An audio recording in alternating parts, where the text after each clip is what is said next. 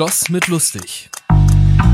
Hallo und herzlich willkommen zu einer neuen Folge Schloss mit Lustig, dem Podcast, mit dem wir dir das WDL-Feeling nach Hause bringen wollen, mit dem wir dich aber auch da, wo du bist, in deinem Alltag inspirieren möchten. Und heute haben wir wieder eine ganz besondere Folge. Du siehst, wir sitzen hier vor dem schönen gelben Schloss. Wenn du uns hörst, dann lass dir das gesagt sein. Wir sitzen vor unserem schönen gelben Schloss und genießen äh, es hier. Und ich habe einen ganz besonderen Gast vor mir, nämlich den lieben Jan. Jakob alias Jasch Albrecht. Schön, dass du da bist, lieber Jasch. Danke. Sehr, sehr geil, dass du äh, in diesem Podcast dabei bist. Es ist heute dein Podcast-Debüt, ist das richtig? Ja, das ist richtig. Und ähm, wie ist das so für dich jetzt, äh, so das erste Mal hier mir gegenüber mit so einem Mikro und Kopfhörern zu sitzen? Wie fühlst du dich gerade so? Nimm uns mal mit in deinen Kopf. Ja, Mikrofon an sich äh, fällt mir nicht so schwer, weil ich auch sehr viel singe und gesungen habe. Aber so Podcast ist tatsächlich ähm, ganz interessant für mich. Also ich kann es gar nicht genau definieren, ehrlich gesagt. Ja, sind wir mal gespannt, was du danach ja. sagst. Da müssen wir dann noch mal reinhören, wie das jetzt dann für dich war quasi. Aber okay. freue ich mich, freue ich mich, dass äh, wir das erste Mal hier gemeinsam einen Podcast aufnehmen. Cool. Mhm. Und ich freue mich ganz besonders, Jasch, weil du arbeitest jetzt ja seit einem Jahr, kann man fast sagen, ja, September. oder? September, also noch nicht ganz ein Jahr mhm. bei WDL. Du bist hier ähm, der Standortleiter zusammen mit dem lieben Bernd und leitest den Betriebsbereich hier mhm. bei WDL und du bist quasi wirklich relativ neu, also so, so cool. Und ich habe dich in dem knappen Jahr, dass du jetzt hier bist, dich und deine Familie so heftig zu schätzen gelernt. Die liebe Eliane war ja mhm. schon bei Schloss wird lustig hier auch mhm. mal vor meinem Mikro gesessen und äh, finde das so cool, dass ihr da seid, weil ihr bringt so eine Herzlichkeit rein, ihr bringt so eine, ja, so eine Tiefe rein. Das ist ganz, ganz besonders. Deswegen so Vielen schön, äh, dass du hier dabei bist. Und lieber Jasch, du bist, ich habe es schon gesagt, du bist Ehemann mhm. ähm, von der lieben Eliane. Du bist Papa von drei Jungs. Mhm. Äh, wie ist das denn so? Ich habe das deine Frau auch schon gefragt, wie es ist als Jungsmama. Wie ist es denn als Jungspapa mit drei Jungs? Wie ist es als Jungspapa? Ja, das ist ja zunächst einmal, ähm, wie soll ich sagen, ähm, man freut sich natürlich über jedes Kind ähm, und ähm, wir haben es auch nicht immer gewusst. Ist es ein Junge, ist es ein Mädchen? Echt so bis zur Geburt quasi, so überraschungsmäßig ja, das oder haben wir nicht Zeit immer gewusst. Ich weiß nicht, bei welchem wir es nicht gewusst haben, ähm, äh, aber wir haben das tatsächlich ein wenig. Ähm, wir wollten uns überraschen lassen, aber ich weiß echt nicht, bei welchem äh, Kind das jetzt so war. Und äh, ja, das, wie, wie, deine Frage war ja, wie ist das so als Jungpapa? Ähm, Jungs sind ja anders als Mädchen. Ne? Ähm, und äh, für mich, für mich war es natürlich äh, auch eine Herausforderung, weil die Jungs, die gucken ja immer was macht der Papa. Mhm. Ne? Die nehmen sich gerne den Papa wahrscheinlich auch zum Vorbild und das finde ich herausfordernd. Also für mich mhm. ist es herausfordernd. Inwiefern? Weil du so denkst, oh, ich muss jetzt besonders gutes Vorbild sein oder warum stresst dich das oder warum ist das herausfordernd? Ja, manchmal denke ich das tatsächlich. Ja, äh, manchmal denke ich, hey, jetzt hättest du aber mh, mm, ja doch irgendwie ein besserer Vater für deine Jungs sein können, mal ein besseres Vorbild äh, sein können, äh, wenn wir irgendwie Stress daheim haben oder wie auch immer, wenn ich äh, ja nicht unbedingt so die Probleme löse, wie ich sie eigentlich besser wüsste, mhm. aber es nicht hinkriege. Ja, krass. Und löst dir das dann nochmal auf? Also gehst du dann nochmal hin und sagst, boah, Jungs, sorry, da lag ich gerade falsch oder das war gerade doof? Oder fällt dir das dann erst so viel später ein, dass es dann keine Relevanz mehr hat? Oder wie gehst du dann damit um, dass dich das irgendwie herausfordert? Nein, das kommt eigentlich relativ schnell, dass ich merke, wo mein Part an dieser ganzen mhm. Geschichte ist. Ne? Mhm. Ähm, weil ich nicht unbedingt äh, von meiner Ursprungsfamilie her mh, hm, das nicht unbedingt gelernt habe, mhm. dass viel geredet oder diskutiert oder ausgesprochen wurde. Ähm, und das ist das, was wo ich einfach merke, ups, wenn es stressig wird, dass da so alte Mechanismen greifen und der Kopf, der braucht dann immer noch so ein bisschen mhm. länger. Und dann kommt es tatsächlich ähm, eigentlich in den meisten Fällen, dass ich mich mit den Jungs nochmal zusammensetze und oh, sage, cool. Jungs, hey, ah, Tut mir leid. Oh, ja, aber das, das ist, besonders, ich glaube, das ist so krass, das von seinem Papa zu hören. Ein Tut mir leid oder ein, ein Hey, Entschuldigung. Das finde ich richtig, richtig cool, weil mhm. auch Eltern dürfen ja Fehler machen. Gell? Ja, eigentlich schon. Ja. eigentlich schon. Man weiß es ja auch in der Theorie, ne? Aber Ach, dann krass. möchte man doch, ah, dass es nicht passiert. Yes. Oh, ja, so cool. Mm, Deswegen freue ich mich auch so, dass wir heute noch ganz viel über Familie reden werden. Mhm. Ähm, du hast so ein bisschen einen Akzent. Wo kommst du denn ursprünglich her? Geboren bin ich in Kasachstan. Mm. Ne, sieht man an meinen, äh, nein. Ähm, geboren bin ich in Kasachstan und ähm, dort äh, habe ich gelebt, bis ich drei Jahre alt war. Ach, krass, okay. Dann sind wir nach Litauen gezogen Oh, wow.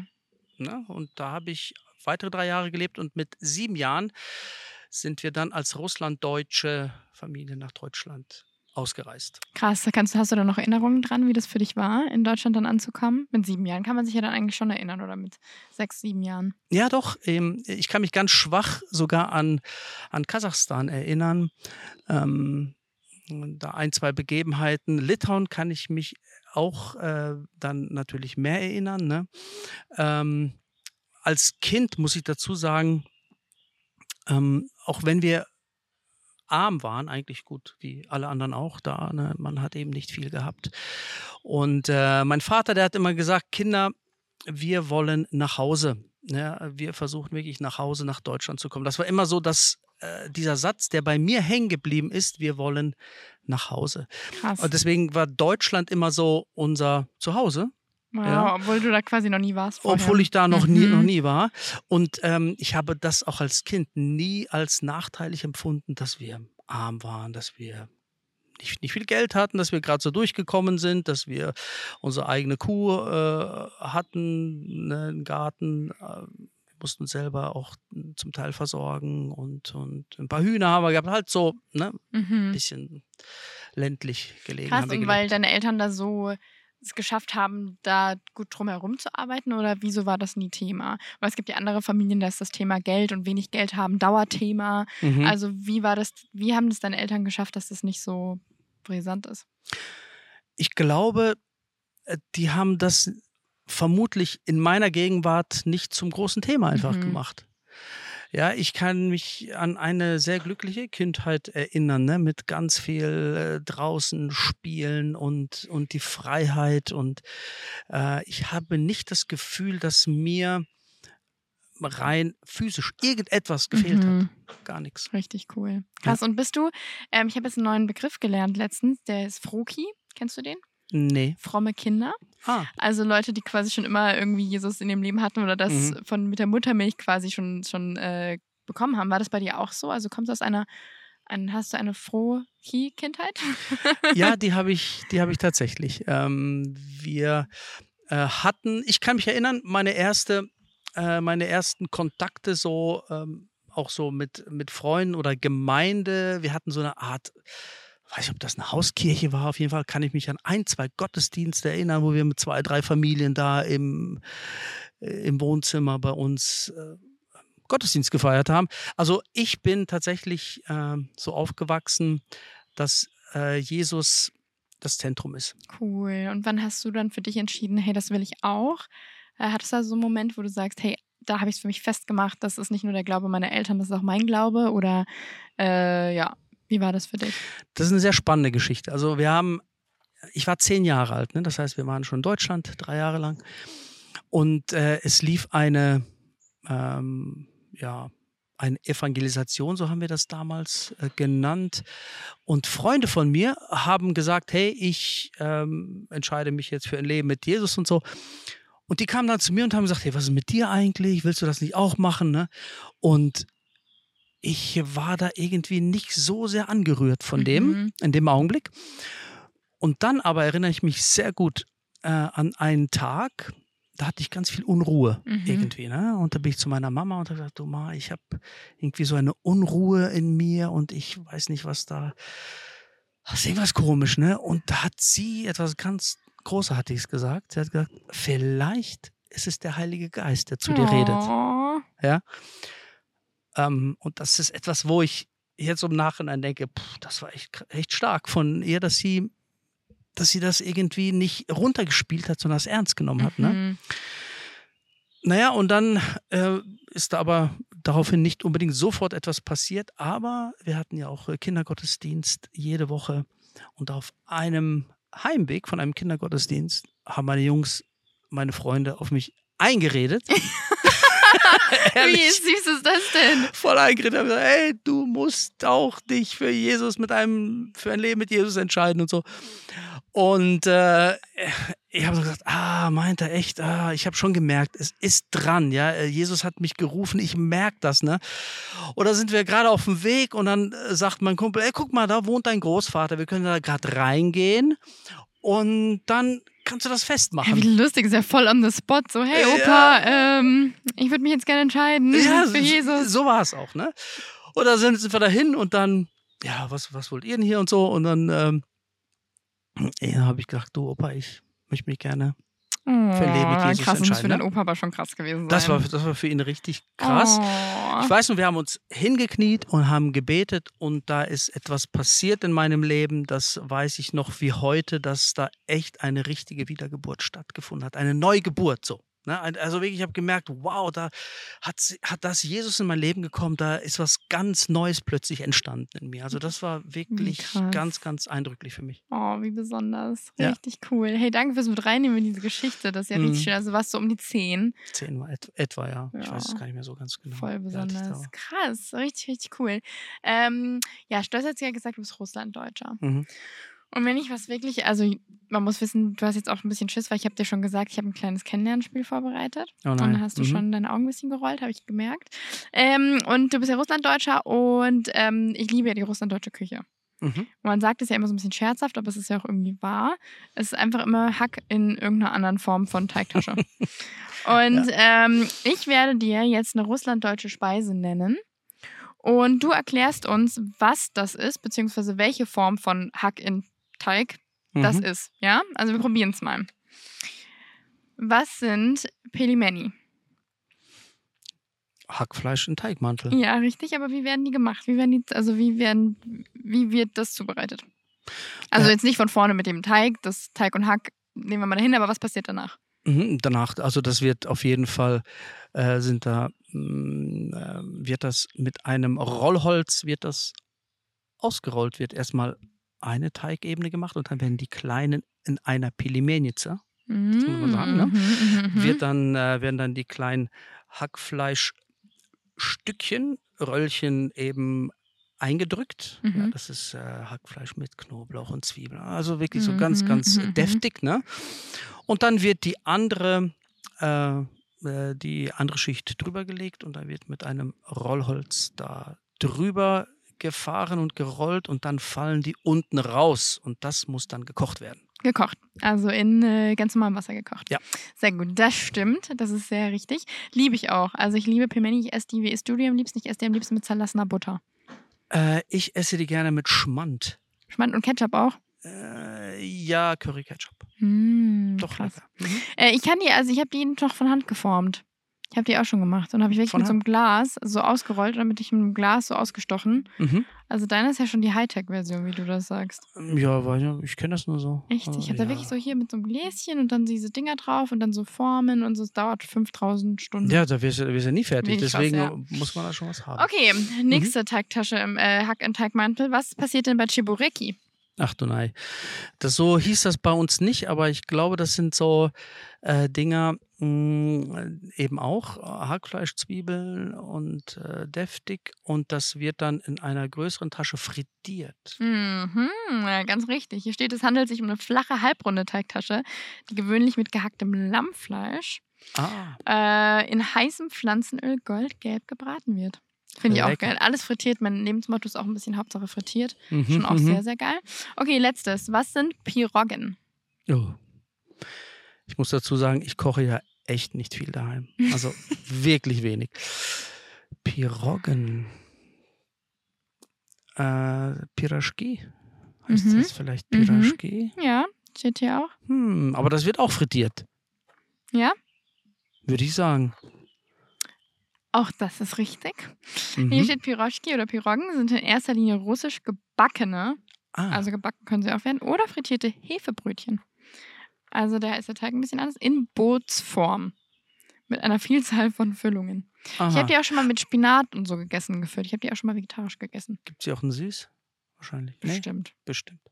Da kann man Geil. alles machen. Also du hast den Test bestanden, den russlanddeutschen oh. Test. Ah, ja, danke. das war schon. Bin ich aber froh. Ja, wirklich. Aber ich finde, das ist schon eine sehr geile Küche, wenn es auch wirklich, also die Sachen schmecken auch irgendwie anders, auch wenn es eigentlich immer so ein bisschen die gleiche Grundform ist. Ja. Hast ja. du ein Lieblingsgericht in der russlanddeutschen Küche? Ja, also meine, ich habe ja einige Schwägerinnen. Ne? Und die kochen alle das ist der Hammer. Ne? Und äh, besonders bei einer Schwägerin, die macht dann schon mal gerne ähm, äh, Manté. Mhm. Das ist ähnlich wie Pilimeni, mhm. Nur die werden von Hand auch gemacht und die sind größer. Also das ist auch gekocht mich, dann? Ja, die werden auch gekocht Krass. oder gedämpft eigentlich mehr. Ne? Das sind so mehrere Schichten, die werden dann äh, ähm, sind dann so Formen und unten wird das Wasser heiß gemacht, dann werden die gar, gegart, gedämpft. Geil. Soll ich dir was verraten? Richtig, richtig gut. Ich ja. bin nächste Woche mit Simon, meinem Mann, bei Jonas hinter den Kameras Aha. zum Mante-Essen eingeladen. Ah, vielleicht bleibt ja noch was übrig ja. für dich. Also, wenn er so ein Ding hat, so eine Mantischnitzer, so heißt das Teil, dann muss er okay, mir das er, aber auch er mal sagen. Er schüttelt gerade so ein bisschen den Kopf und macht so ein bisschen hin und her. Also ich glaube, er hat sich da ein bisschen was anderes überlegt, aber geil, oder? Okay, ja, bin ich mal gespannt, was ja. er macht. Ja, werde ich dir berichten. Vielleicht kriegst, du, vielleicht kriegst du auch eins ab. Sehr, sehr cool. Wir werden Blicke ausgetauscht. die Dealer-Blicke.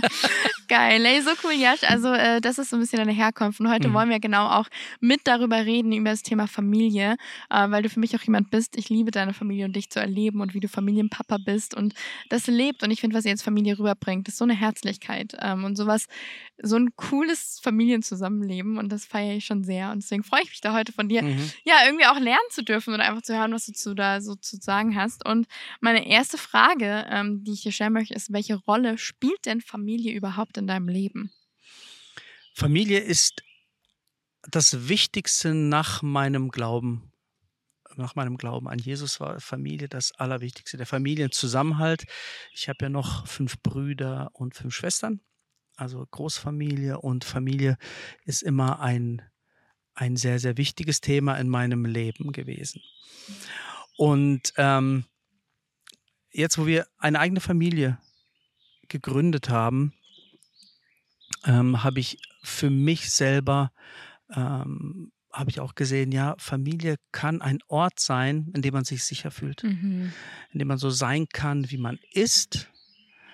Und das ist für mich wichtig für, für Familie. Man kann äh, mit seinen Schwächen und seinen Stärken kann man dort in einer Sicherheit miteinander leben, ohne die Angst zu haben, dass man gleich rausgeschmissen wird.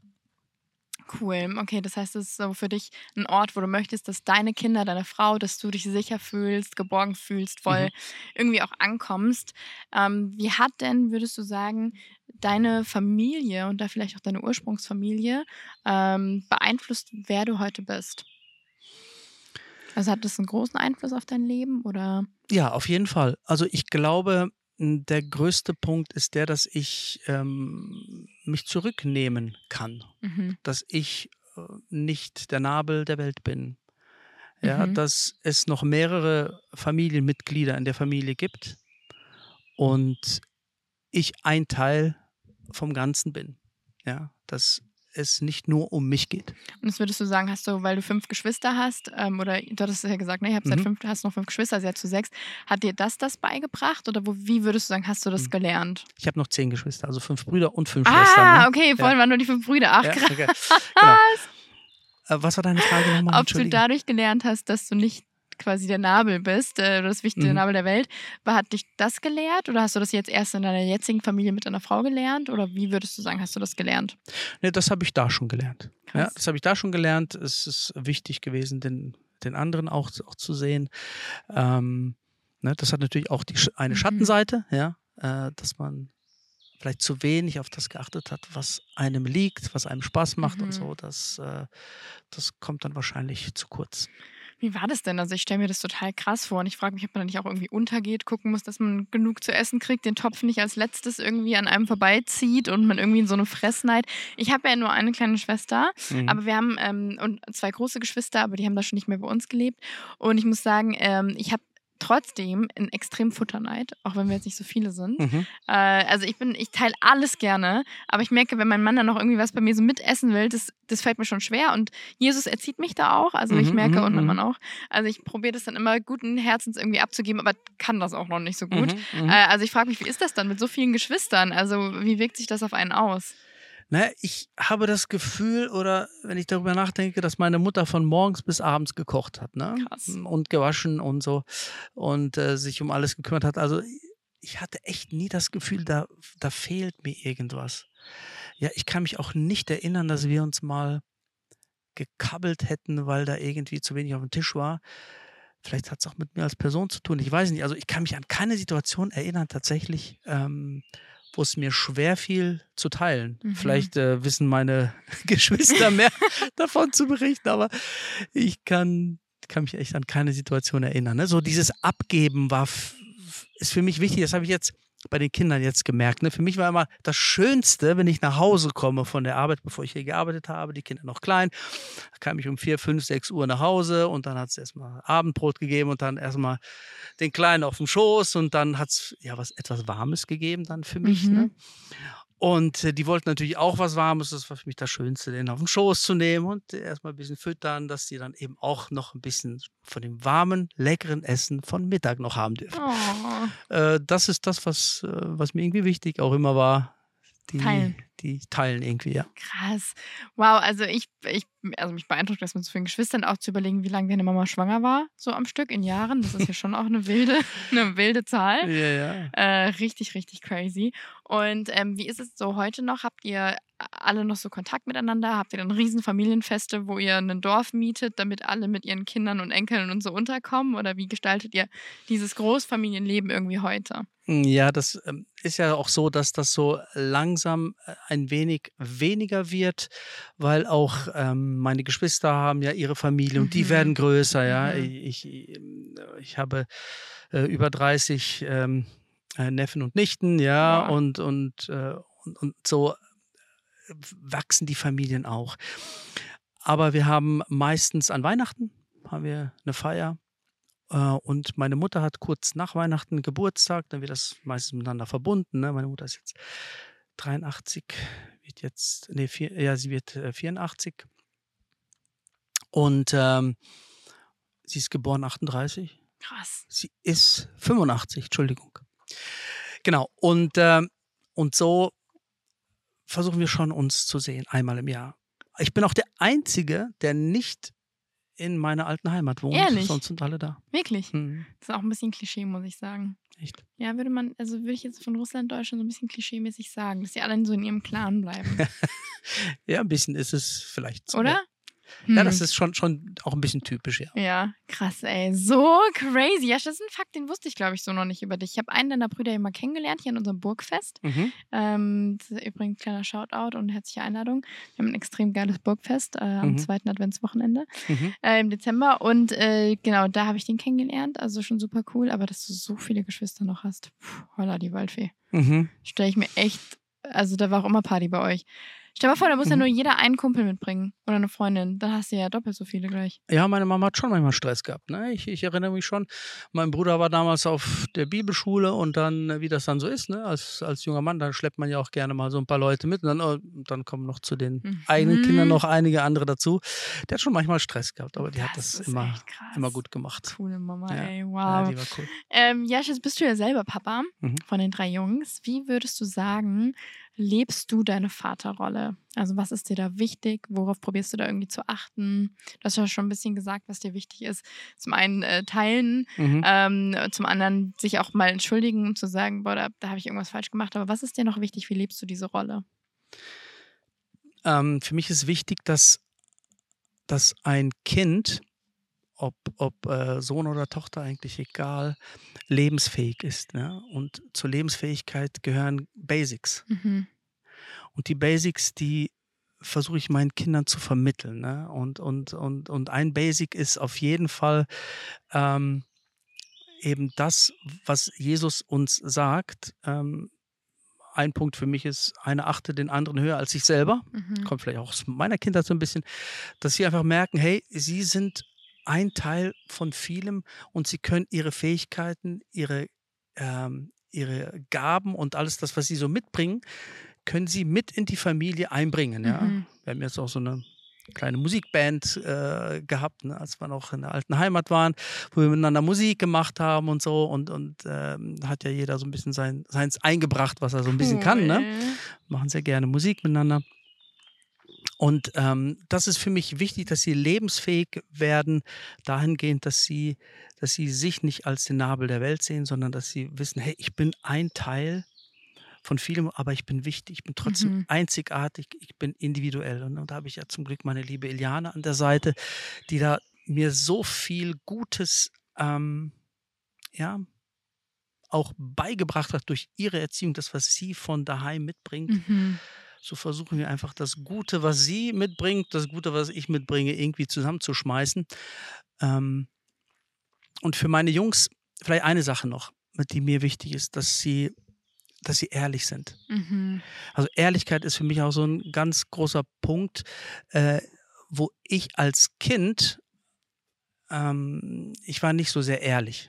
Mhm. Ja, ich, also du hast einfach rumgelogen oder wie würdest du sagen, warst du nicht so ehrlich? Ja, ich habe mich, hab mich eigentlich äh, versucht, so aus äh, schwierigen Situationen hinaus zu manövrieren, so. Mhm. hinaus zu schlängeln. Ne? Wenn es dann ungemütlich wurde ähm, oder so, dann, dann habe ich versucht, ähm, dem irgendwie ähm, dem, also dem zu, zu entgehen. Würdest du aber sagen, das ist wirklich eine Lüge oder eher was zu vermeiden, was sich rauszunehmen irgendwo? Ja, sicher, auch zu, zu vermeiden. Ja, ich meine, äh, gerade so Themen, ähm, gerade so Themen wie, wie, Sexualität zum Beispiel, mhm. ne, ähm, ist da ist immer so ein Punkt, mich, äh, also man hat uns in unserer Generation nicht irgendwie aufgeklärt daheim, also bei uns. Ne? Mhm. Äh, man hat sich seine Aufklärung irgendwie anders geholt und das war so Scham, mit Scham behaftet, dieses ganze Thema Sexualität zum Beispiel. Ne? Und das war für mich ein Punkt, wo ich gesagt habe, hey, das will ich anders machen. Ne? Das, ich würde mir so wünschen, dass meine Kinder, dass meine Jungs ähm, sich nicht schämen, wenn sie über Dinge äh, die mit Sexualität zu tun haben, reden. Mhm. Ja, und weil das so Scham, mit Scham behaftet ist, dieses Thema, war das für mich immer so ein Ding, dass ich gedacht habe, ey, das wünsche ich mir so sehr. Und ich glaube, wenn ich meine Jungs jetzt anschaue, ne, die sind ja jetzt, äh, der Noah äh, wird jetzt 17, 14 ist der Pete und der Luki ist 12. Mhm. Und ich habe das Gefühl, dass wir eine sehr große Offenheit haben. Ja, cool. ich habe das Gefühl, dass da eine Ehrlichkeit da ist, weil sie auch ganz früh damit angefangen haben, ähm, also uns Dinge zu erzählen, was da so in der Schule läuft. Ich habe auch ganz früh schon gefragt, hey, ähm, wie geht's äh, euch, ne? Wie geht's so die ganze Handygeschichte und so und so weiter? Hat dir mal irgendwie jemand was Verstörendes vor die Nase gehalten oder irgendwie sowas, ne? Also einfach immer wieder zu thematisieren, um klarzumachen, ja. hey, da gibt es keine Tabus in unserer Familie, wir reden darüber. Also Richtig. wir sind da ehrlich miteinander und man darf das aussprechen. Genau, es ist nicht etwas, was man unbedingt verbergen muss, wo peinlich ist oder sowas, ne? mhm. ne? Und das ist mir, das gehört für mich zur Integrität dazu, äh, dass es, äh, dass ich einfach die Dinge, die komisch sind, die problematisch sind, mhm. dass ich mhm. sie ansprechen kann, um das zu klären, um frei zu sein. Richtig, richtig cool. Ja. Wow, voll besonders. Und ähm, wie ist das für dich? Was, was würdest du sagen, ist vielleicht für dich auch an Familie herausfordernd oder auch an am, am Papa sein, an Familie generell? Ich meine, da kommt ja ein Haufen Menschen zusammen, mhm. die, mhm. ich finde das schon in Ehe ähm, da kommen ja zwei Menschen zusammen, die komplett anders sind ähm, mhm. und dann auch erstmal ihr Leben anders gestaltet haben, unabhängig voneinander. Und dann kommen die auf einmal zusammen und da muss man sich ja, wo immer Menschen intensiv Zeit zusammen verbringen, finde ich, kommt, ist es herausfordernd, egal mhm. ob jetzt in Ehe oder, oder so, aber auch in Familie. Also was, was würdest du sagen, ist da irgendwie auch herausfordernd für dich? Ähm, herausfordernd ist ähm, für mich, ähm, wenn ich jetzt drüber, drüber nachdenke, äh, wenn wir jetzt als Familie äh, spielen wollen. also so, ähm, es geht um einfach Spieleabendspiele. Spieleabendspiele, ne? Ich habe bei mir nämlich so ein Ding, was Spiele angeht. Ich spiele eigentlich ungern. Okay. Ne? Mhm. Weil ich ja, irgendwie, äh, ja, irgendwie, keine, keine Ahnung, irgendwie spiele ich nicht so gerne. Für mich sind Spiele sehr herausfordernd. Ja, das ist natürlich jetzt ein kleines Ding, aber ähm, weil meine Jungs auch gerne spielen, ne? Und der Luki, der will immer mit mir spielen. Oh. Und dann äh, Oh. ist es für mich immer so, okay. Na gut. Ähm, ja, egal. Auf jeden Fall, mh, was, das, was anderes, was herausfordernd ist, ähm, wir äh, jetzt hier bei WDL äh, merke ich, die Jungs, äh, die werden immer selbstständiger. Mhm. Wir haben immer weniger Zeit miteinander. Mhm. Äh, die Oh, haben, krass, die ja. haben ihre, ihre eigenen Freunde und dann denke ich manchmal, oh, beim Noah zum Beispiel, ne, habe ich ihm genug beigebracht? Ja, Mhm. habe ich ihm genug vermittelt? Mhm. Ist er schon soweit? darf ich ihn, darf ich ihn fliegen lassen? Darf ich ihn fliegen lassen? Gut, er ist ja noch sicher zwei Jahre da. Ähm, aber das ist so für mich her herausfordernd zu überlegen, hey, haben die Jungs das, äh, das mitbekommen? Eine andere Sache ist, als wir hier hingezogen sind, darf ich meine Jungs aus ihrem festen sozialen Mm, Netzwerk krass. herausreißen. Ja? Ja, Und schaffen wir das? ihr habt ja nicht um die Ecke gewohnt. Also das muss man mal dazu sagen. Ihr habt, Genau. ihr habt in einem anderen Teil von Deutschland gelebt und dann war das ja eine komplette Veränderung. Also war ja raus aus Mhm. allem, was ihr kanntet, alte Gemeinde, alles habt ihr hinter euch gelassen und seid hier neu hergekommen. Das ist ja schon krass. Ja, und das war meine Angst ein wenig. Packen die das? Mhm. Ja, und das haben wir ganz viel mit Gebet begleitet, auch äh, versucht auch hier sich nicht so sehr in die Arbeit reinzuschmeißen, was man keine Zeit Mhm. Für die Kinder hat, besonders jetzt im ersten Jahr. Und ähm, ich glaube, speziell Eliane hat da Großartiges geleistet. Also sie ist da sowieso eigentlich, würde ich, ich würde sagen, sie ist echt da so der Fels in der Brandung. Oh, schön, dass Ja. du sie so ehrst. Das finde ich ganz besonders. Also ich äh, ja ein ich, ich, ich glaube, es ist auch sehr realistisch so. Es ist Oh. tatsächlich so. Genau. Ähm, ja, und was eine Sache noch, die herausfordernd ist, die aber schön ist, eine schöne Herausforderung ist, ich habe ähm, damit vor zwei Jahren etwa angefangen oder vor drei sogar, das war vor Corona, äh, dass ich so einen besonderen Abend mit den Jungs mal einmal im Monat mache. Ne? Oh, mit jedem Einzelnen. Mit jedem so. Einzelnen. Mit jedem Ach, Einzelnen. krass. Schaffe ich jetzt gar nicht mehr. Aber damals, äh, als ich so geregelte Arbeitszeiten hatte, war das einfacher. Und das war für mich wichtig, irgendwie so einen Papa Luki-Tag, Papa äh, Mm. Piti-Tag, Papa Noah-Tag zu machen. Und dass wir dann einfach abends mal weggehen. Ne? Mit Noah war ich hier schon, schon Billard spielen zum Beispiel. Am Abend sind wir mal los und, und haben ein bisschen was, was gegessen, getrunken, Abend Billard gespielt und sich unterhalten dabei. Ne? Einfach so Zeit miteinander zu verbringen. Und das ist herausfordernd, äh, sich diese Zeiten zu Mm, nehmen. Okay, krass. das ist einfach ja. zu sagen, hey, jetzt, jetzt machst du das. Jetzt priorisiere ich das, Ja. jetzt streiche ich andere Sachen raus, Richtig. jetzt müssen die, muss die Arbeit mal ruhen und jetzt mache ich das. Ja, weil es ist ja entweder das Hauskreis oder ich, ich, ich weiß nicht was, ja. Und da einfach zu priorisieren, das ist für mich herausfordernd. Wow, krass. Boah, Jasch, ich finde das so besonders, was du erzählst und so besonders, wie ihr Familie lebt, habe ich ja schon gesagt. Und wenn man das jetzt aber hört und sagt, boah, krass, so ein Papa wie den Jasch, den hätte ich mir immer gewünscht, der so mich priorisiert, der so ähm, Vater-Tochter- oder Vater-Sohn-Tage macht, der ähm, mich sieht, der eine Ehrlichkeit möchte, der sich nicht scheut, Themen anzusprechen, der sich auch mal entschuldigen kann. Und das ist ja mega wünschenswert, wenn jemand das jetzt gerade anhört und denkt, boah, krass, das wünsche ich mir eigentlich, Hm. aber ich habe das nie gehabt und ich vermisse sowas. Ich, ich leide darunter. Ich habe eine ganz verkorkste Familie. Ich weiß nicht, äh, ja, also bei mir ist das Konzept Familie nicht so aufgegangen. Also wenn jetzt jemand das so, so von sich sagen könnte, was würdest du da sagen? Also was würdest du da vielleicht auch väterliches irgendwie so reinsprechen und äh, was, was würdest du der Person sagen? Das ist eine nicht einfache Frage. Mhm. Mm, Ich glaube, ich würde, ich würde erstmal selber viel fragen. Mhm. Ich würde fragen, ähm, was die Person erlebt hat, warum diese Person das so erlebt hat, wie sie es erlebt hat. Ähm, und ich glaube auch nicht, dass es dafür eine, eine Standardantwort gibt. Mhm. So und so musst du es machen. Ja, da kommt so viel, so viel zusammen. Für mich, äh, für mich war wichtig zum einen ähm, meine, meine, meine Beziehung zu Jesus ist für mich immer die erste Priorität gewesen. Mhm. Ähm, und, und das ist das, was ich glaube, so diese, diese Liebe, Mhm. die Jesus uns vorgelebt hat und die er auch in uns hineingelegt hat. Mhm. dass diese Liebe zum Tragen kommt, dafür braucht es, ähm, dafür braucht es einfach Zeit mit mhm. ihm. Und das hatte ich sehr viel als, als, als, als Jugendlicher auch, ne? dass wir wirklich ganz, ganz viel unterwegs waren und Jesus war echt ähm, immer sehr, sehr wichtiges Thema in meinem Leben. Was kann ich so jemandem sagen, der es nicht hatte? Ich glaube, äh, Vergebung ist der wichtigste Punkt. Mhm.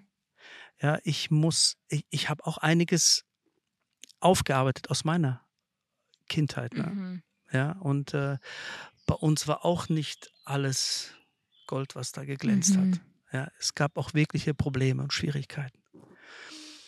Aber da Vergebung auszusprechen, ne, dem Vater zum Beispiel, mh, hm, da habe ich ein Get-Free-Seminar zum Beispiel gemacht. Ja, und und äh, bin, äh, bin der Sache mal nachgegangen und habe gedacht, hey, warum habe ich so komische, ah, warum habe ich äh, so komische Charakterzüge, warum ähm, habe ich Probleme, wirklich mhm. Probleme mit, äh, mit Themen wie, wie, wie, ähm, wie Zorn und so. Ne? Mhm. Ne? Das habe hab ich ganz, ganz viel mit zu tun gehabt. Ähm, habe ich jetzt manchmal immer noch. Und da Vergebung aussprechen. Ich glaube, Vergebung ist ein Punkt ähm, und da muss man herangeführt werden. Ne?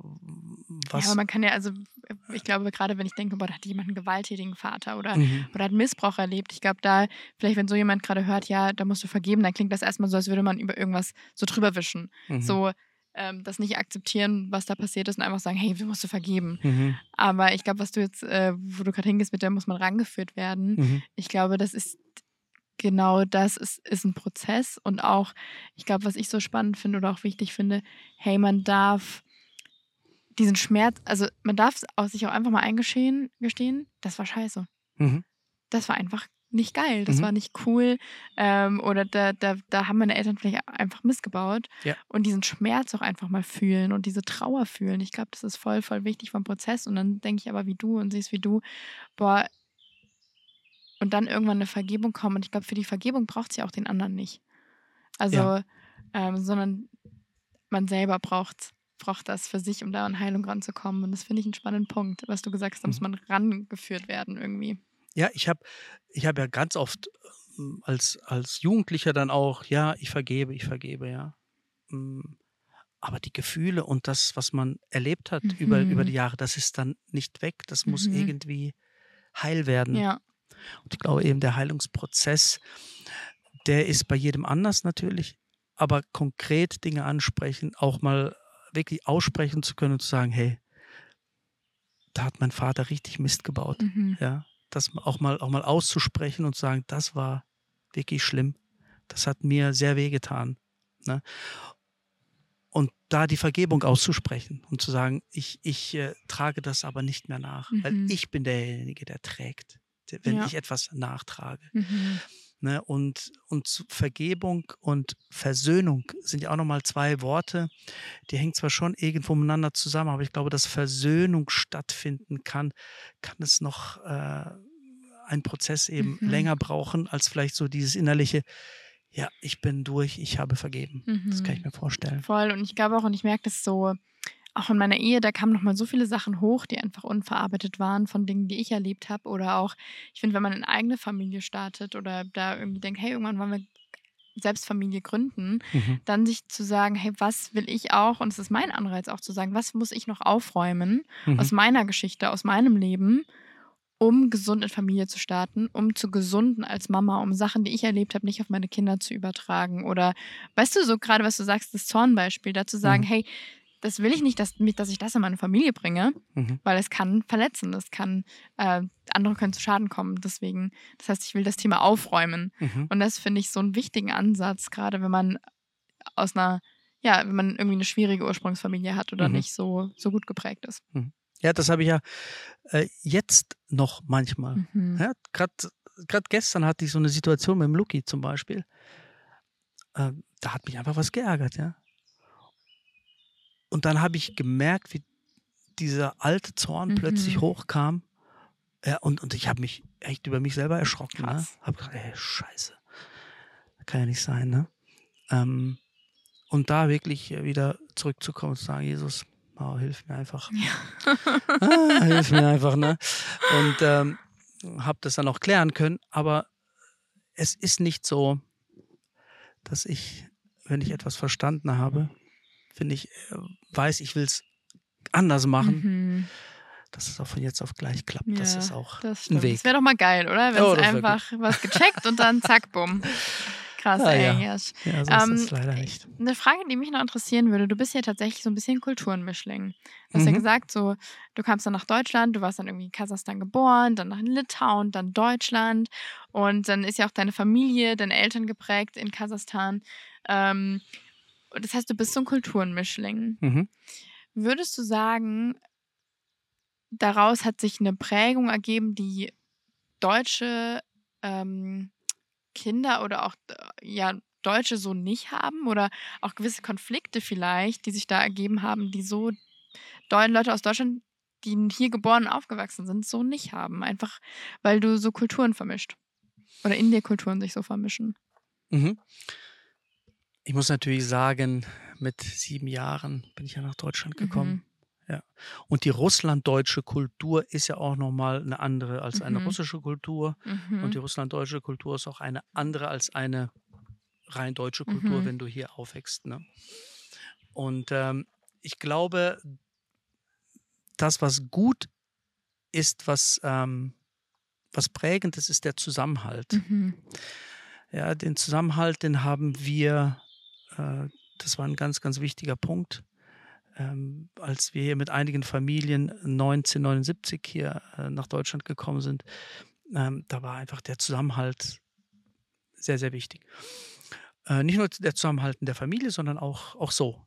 Äh, dass man, dass man Freunde hat, dass man mhm. einen Kreis hat, dass man eine Gemeinde hat, dass man, dass man äh, Leute hat, wo man sich wohlfühlt. Also dieser Zusammenhalt, äh, der ist, glaube ich, sehr, sehr prägend gewesen. Das hat, das ist die, äh, das ändert sich äh, jetzt auch mit den, äh, mit den Generationen, die jetzt aus diesen russlanddeutschen Kreisen kommen. Ne? Ändert sich das auch. Ist wieder anders. Mhm. Das heißt, du würdest sagen, das war ein zentrales Ding irgendwie, was du mitbekommen hast oder einen Wert, den du da mitbekommen hast, einfach so ein Familienzusammenhalt, mhm. der sich jetzt, so wie es klingt, auch auf deine eigene Familie überträgt oder auch in deiner eigenen Familie so präsent ist.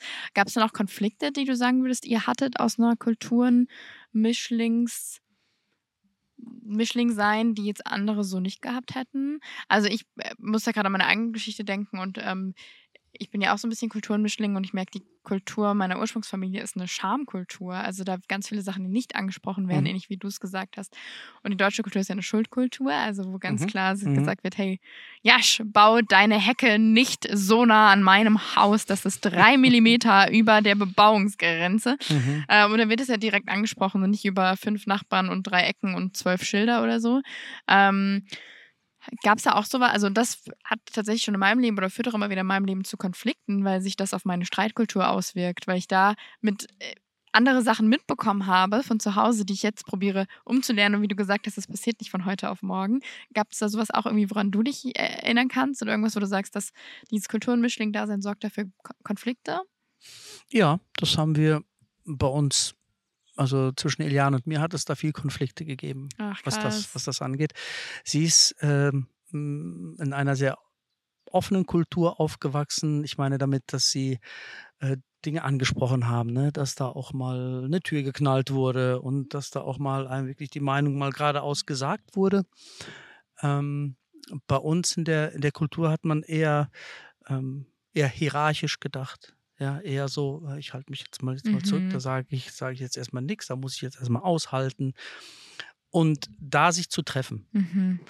das ist herausfordernd gewesen, aber wir haben da immer irgendwie, haben wir einen guten Weg gefunden. Ich glaube, so ein bisschen auch gelernt zu haben, dass es gut ist, Dinge klar anzusprechen, Mhm. wenn die in der Luft hängen. Das trägt zur Klarheit bei Ja, und das das hilft. Ungemein. Das ja. darf ich auch wirklich voll lernen. Krass, ja, ey. Dass man da nicht, sich nicht ähm, alles irgendwie passiv mhm. über sich er, mhm. ergehen lässt und dann ähm, irgendwo entscheidet dann irgendjemand, mhm. ja, sondern dass man da echt reingeht, ne, mhm. und Verantwortung übernimmt. Ja, das stimmt, ja. absolut, krass, ey. Und äh, das ist ja super spannend, äh, dieses Kulturenmischling-Dasein, das finde ich echt, echt äh, krass. Ähm, hast du denn, wenn man jetzt so überlegt, eigene Familie zu starten, gibt es irgendwas, wo du sagst, hey, das sollte man beachten, wenn man eigene Familie startet? Man sollte sich vorher ein paar Gedanken auch machen. Das ist gut. Ja, wir haben, bevor wir Familie gestartet haben, hatten wir die Gelegenheit, das hat nicht jeder, aber wir hatten die Gelegenheit, fünf Jahre ähm, so als Paar ohne Kinder zu leben. Mhm. Ja, das konnten wir. Eliane war da noch im Studium und wir haben einfach gesagt, die Zeit, die nehmen wir uns jetzt. Ne? Mhm. Ne? Sie war auch noch jünger als, äh, ist ja jünger als ich. Und wir haben viel gelesen. Mhm. Lesen ist sehr wichtig. War Lesen ein Codewort für Sex oder war Lesen wirklich Lesen? du bist gut. Äh, nee, also äh, ich meine jetzt wirklich äh, lesen, ne? Äh, äh, wirklich, wir haben so viele Beziehungsbücher haben wir gelesen und weil Eliane so gerne liest. Wir haben ja Kilometer gemacht, äh, ganz viele Kilometer in Deutschland. Hey, Leaders are Readers, also ist ja eigentlich ganz geil. Ja, eigentlich schon. Ich ja. selber, ich bin ja überhaupt keine Leseratte. Ja, da hatte ich Eliane äh, da hat ich zu einer gemacht, scheint mir. Ja, auf jeden Fall lese ich mehr, sagen wir mhm. mal so. Mhm. Ne? Ich bin noch keine Leseratte, ich lese mehr, als wie ich vorher gelesen habe. Und ähm, sie liest halt gerne vor. Und wenn wir unterwegs sind, stundenlang im Auto, heute noch. Ne? Morgen geht es dann wieder auf die Autobahn zum Beispiel, da fahren wir zum Kurs. Äh, da wird sie mir wieder vorlesen. Ne? Da Ehrlich? liest bestimmt zwei, drei Stunden. Hä, wie cool vor. ist das ja? denn? Und dann, auch mit euch will ich auch mal Auto fahren ja, und eine ja, Folge lesen bekommen von Eliane. Ja, sie liest auch sehr gut. Ne? Und ähm, das ist etwas, was wichtig ist. Also lesen ähm, ist ganz wichtig. Und dann sich auch über ja, über verschiedene Erziehungsmethoden sich auch informieren, mhm. äh, was wichtig ist wenn es die Möglichkeit hat, nicht jeder hat sie, aber irgendwie ein Paar zu kennen, irgendwie so mhm. Vorbilder. Ja, ja? das finde ich richtig gut. Ja. Irgendwo, wenn, wenn, wenn, du Menschen hast, äh, die ein bisschen weiter sind, die schon die Schritte gegangen ja. sind, wo du jetzt hin willst, sich solchen anzuvertrauen, äh, sie vielleicht als Mentor zu nehmen und mit ihnen über Dinge, über Probleme zu reden. Also mhm. Also das, das auf jeden Fall. Und sich das auch zu trauen, also nicht zu denken, boah, bei uns läuft jetzt schief und mein äh, meine Ehe ist kompliziert oder wie auch immer, sondern wirklich zu sagen, hey, ich traue, ich, wir vertrauen uns jemandem an und nehmen da Leute mit rein, die uns damit supporten. Mhm, Finde ich schon mhm. cool. Ja. Also erst lesen hast du gesagt, sich Leute, Leute mit reinnehmen und äh, sich jemanden zu suchen, der so ein paar Schritte voraus ist. Mhm. Gibt es noch irgendwas, wo du sagst, dass. Ein Punkt, der uns auch sehr wichtig war, ist selber auch zu geben. Mhm. Ja? Auch wenn wir ganz am Anfang standen, auch wenn wir wussten, hey, da draußen sind ganz viele, die wissen es viel besser als wir, die können es viel besser als mhm. wir.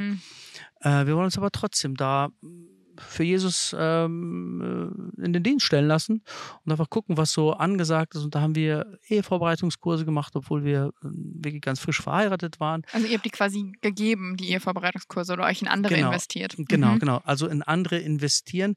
Das hat uns immer wieder hinterfragt. Mhm. Ne? Du sprichst da immer über die, über Dinge, wo du selber auch am Arbeiten bist, mhm. ne? an dir selber. Und das hilft so, dieses, äh, dass man immer reflektiert wird. Wenn man sich in andere investiert, dann Absolut. hinterfragt man sich auch immer, ja. immer wieder selber. Ne? Und das ist, glaube ich, ein wichtiger Punkt, sich auch in andere investieren mhm. zu wollen, ne? Mhm. Weil das, das erdet mich immer wieder, ne? Das zeigt mir immer wieder, hey, ja, so soll es eigentlich sein. Cool. Aber ja, da müssten wir noch eine Schippe auch als Paar mal drauflegen. Und das ermutigt auch die anderen, die dann kommen, die, die sehen das, okay, mh, mm, ja, guck mal so, wenn das bei denen jetzt immer noch so ist, dann werden wir ja, dann ist das ja bei uns nicht so super schlimm, dann wird das vielleicht ja auch nochmal besser werden. Ne? Also, also, also einfach oh, irgendwie. Ja. irgendwie Ihr seid das da Paar, das dann einfach schon ein paar Schritte weiter ist. Und ich glaube, ja. wie du gesagt hast, manchmal denkt man so, ja, es gibt ja andere, die könnten das besser, andere sind weiter, andere haben eine bessere Ehe und ähm, oder wie auch immer. Und ich glaube, klar darf man sich ja kritisch hinterfragen. Also wenn man selber mhm. gerade in einer tiefen Krise steckt, ist das vielleicht nicht der Moment, wo das Prio haben sollte. Aber mhm. trotzdem zu sagen, hey, und trotzdem bin ich aber einen Schritt voraus. Selbst wenn ich ähm, noch gar keinen Partner habe oder keine Familie habe, sondern einfach nur ähm, mein Leben lebe, gerade in der Uni bin oder wo auch immer, dann zu sagen, hey, ich bin einfach, ich kann für irgendwen die ältere Schwester, der ältere Bruder quasi sein, so eine mhm. Art Mentor-Mentee-Sache. Äh, und und da unterstützen. Weil wie geil wäre das gewesen, stell mal vor, du und ich als 16-Jährige hätten jemanden gehabt, der so 18, 19 ist, der sagt, hey, ich würde mich gerne öfter mal mit dir treffen, einfach mit dir Zeit verbringen, mich mhm. in dich investieren, du kannst mir deine Fragen stellen. Mhm. Wie besonders, oder? Mhm. Gerade für Leute, die vielleicht das in der Familie nicht so haben oder wo es selbst bei coolen Familien ja gut ist, jemanden außerhalb von der Familie zu haben, wo man sich auch nochmal hinwenden kann. Mhm. Deswegen mega, äh, ja, finde ich richtig gut und richtig wichtig, da zu sagen, hey, ich brauche jemanden irgendwie oder sich da zu investieren und nicht zu denken, man ist selber irgendwie die Person, die da noch nicht das Zeug zu hat. Mhm, mh. Vielleicht ein Punkt, der mir noch ganz wichtig ist. Ähm, ich als Vater, ähm, es gibt immer so Pendelbewegungen, ne? Ähm, so wie es bei uns in der Familie war, will ich es auf keinen Fall machen, ich mache es anders. Äh, und, und, und dann haut das Pendel irgendwie in eine andere Richtung Aha. und dann äh, macht man da Fehler. Äh, aber was ich extrem wichtig finde, ist, dass es auch ganz viele Ersatzväter gibt. Ja, die habe ich immer gehabt. Ne? Ich war 19, als mein Vater gestorben ist. Oh, krass. Und äh, ähm, ich habe immer auch schon während meiner Ausbildung, als ich noch einen Vater hatte, ja, der hat ja nicht alles abdecken können, was ich als Sohn so brauchte, da habe ich immer ich nenne sie Ersatzväter gehabt. Ne? Mhm. Immer liebevolle Männer, mhm. ja, die irgendwie an meiner Seite waren, ob es jetzt die mhm. Freunde von, meinem, von meinen älteren Brüdern waren und so.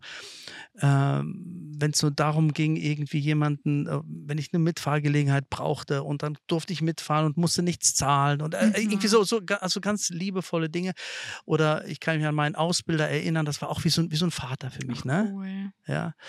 Äh, und äh, und auch als Erwachsener, als ich, äh, als ich dann ähm, äh, die Firma gewechselt habe, mit, mit, äh, fünf, mit 36 irgendwo mhm. angefangen habe zu arbeiten, auch da habe ich Vorgesetzte gehabt. Das waren wie Ersatzväter für mich, ein Stück weit. Ja? Mhm. Und ich als Vater, ich kann unmöglich bei meinen Kindern alles abdecken. Mhm. Das schaffe ich nicht. Mhm. Ja? Und deswegen ist das Gebet, und das habe ich von klein auf immer gebetet für, für meine Kinder, dass Gott doch ähm, es schenkt, dass sie sich seelisch, körperlich und geistig gesund entwickeln. Mhm. Ja, das war immer so mein, mein Gebet. Und ich weiß, dass ich das alleine nicht schaffe, mhm. ihnen das alles mitzugeben, mhm. sondern dass sie auch andere Menschen brauchen. Und da habe ich auch immer wieder, ja, da bete ich auch immer wieder drum, cool. dass sie wirklich Ersatzväter da kriegen, wo ich einfach es entweder nicht gut mache oder es einfach nicht schaffe, ne? oder wie auch immer. Oh, wie ja. besonders. Richtig, richtig cool. Das finde ich einen mega guten Gedanken. Krass. Mhm. Ja, ich fand das jetzt schon mega geil mit dir. Wir sind jetzt eigentlich schon fast am Ende unserer okay. gemeinsamen Podcast-Zeit. Ähm, Zwischenfazit, wie ist es so gewesen jetzt für dich? Ja, also mit dir ist es immer sehr nett. sehr nett, okay. Was heißt nett? Was heißt nett? Nein, wirklich, du stellst so gute Fragen. Ich, cool, das freut Ich liebe das. Also du hast einen guten ersten Podcast-Einstieg ja. ein Debüt gehabt. Sehr, sehr cool. Vielen ähm, Dank dir. Ja, sehr gerne. Die letzte Frage, die ich allen Gästen immer stelle, ist, was ist so dein Nummer eins Wunsch an diese Generation junger Erwachsener? Mein Nummer eins Wunsch ist, hm, gute Frage. Ähm, ich wünsche euch von Herzen, ähm, dass ihr dass ihr zum einen, also mein erster Punkt ist, der auch mir in meinem Leben wichtig war, ähm, ist, dass ihr Jesus kennt, dass ihr mit Jesus unterwegs seid, weil er derjenige ist, der euch helfen kann, ähm, die Dinge zu bewältigen, wo ihr alleine einfach nicht schafft. Ja. Und ähm, das andere ist für mich sehr wichtig, ist, äh, übernehmt Verantwortung. Hm übernehmt Verantwortung für euer Leben. Ähm, das sage ich mir auch. Ne? Ich habe auch Dinge, oh, wo ich einfach sage, oh, da musst du Verantwortung übernehmen. Aber das mhm. ist etwas, habt keine Angst, Verantwortung zu übernehmen und Fehler zu machen. Ähm, ja, und ähm, ich bin überzeugt, wenn ihr, wenn ihr das, das tut, wenn ihr Jesus in, euer, in eurem Leben als Nummer eins habt, wenn ihr Verantwortung übernehmt und, und auch äh, mit dem Risiko, ich mache Fehler, ähm, so entsteht Reife. Cool. Ja, so entsteht wirklich. Ähm, wow. Ja, ein Mensch, der ein weiches Herz mhm. behält. Ja, also ein weiches Herz behalten. Das ist die Herausforderung und auch, finde ich, am wichtigsten. Wow, richtig, richtig schön. Ja, hey, so cool. Vielen, vielen Dank, dass du hier beim Podcast mit am Start warst. Das war mega cool. Ich habe mir so mitgenommen, nochmal echt zu überlegen, für wen darf ich diese große Schwester sein? Wo können wir uns auch als, als Ehepaar irgendwie investieren und mhm. reinhängen? Das finde ich so einen schönen Gedanken, weil wie auch du hatte ich geistliche Mütter und Väter. Ähm, in meinem Leben, die so für mich da waren, ganz viel und mich zu der Person gemacht haben, die ich jetzt heute auch bin, unter mhm. anderem. Mhm. Und das finde ich einen richtig coolen Gedanken. Also vielen Dank dafür. Und auch dir vielen lieben Dank, dass du eingeschaltet hast, zuhörst, äh, zuschaust bei dieser neuen Folge Schloss mit Lustig. Wenn du irgendwelche Gedanken, Feedback, sonst was hast oder auch einfach mal sagst, ey, die Person müsst ihr äh, unbedingt mal vor die Kamera holen, von der will ich was hören, dann äh, schreibt es sehr gerne an schlossmitlustig.wdl.de oder eine DM oder sonst was. Und ansonsten ansonsten würde ich sagen, hören wir uns das nächste Mal. Bis dahin.